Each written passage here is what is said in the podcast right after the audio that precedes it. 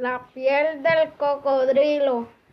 Hace mucho tiempo en una laguna de África, el cocodrilo tenía la piel lisa y dorada. Como si fuera de oro, pasaba todo el día debajo del agua, embarrada, y solo salía de, de ella durante la noche. Los demás animales iban a beber agua a la laguna y se quedaban admirados contemplando la hermosa piel dorada del cocodrilo.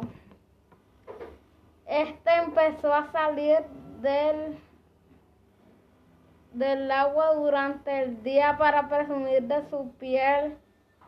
Entonces los demás animales no solo iban a beber por la noche, sino que también se, acercaban de día cuando brillaba el sol para ver los reflejos en el cuerpo del animal.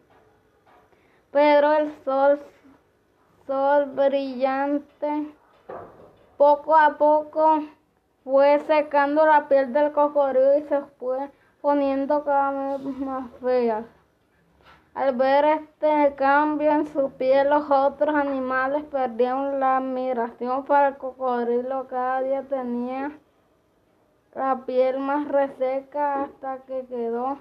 Ahora las tiene cubiertas de grandes y duras escamas oscuras. Entonces los otros animales no volvieron a ir a la laguna a contemplar la piel del cocodrilo cocodrilantes están orgullosos de su piel.